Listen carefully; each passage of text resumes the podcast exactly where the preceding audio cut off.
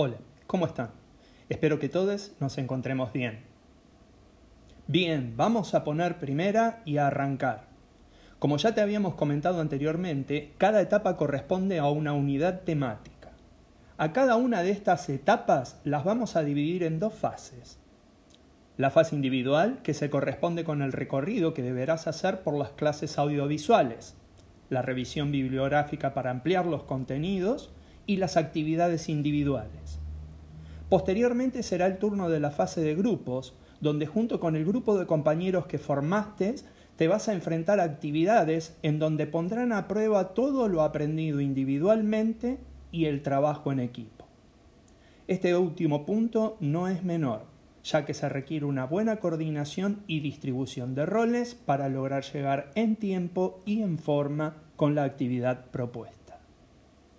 Hablemos entonces de mediciones en su fase individual. Este será el recorrido que deberás hacer.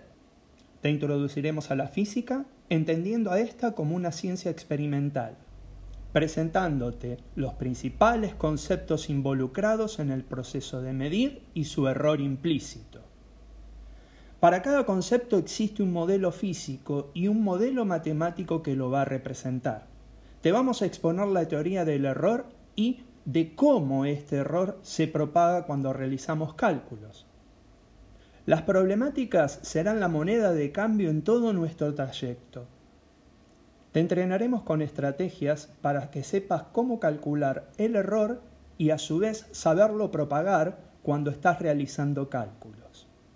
Para esta altura ya estarás listos para ponerte a prueba.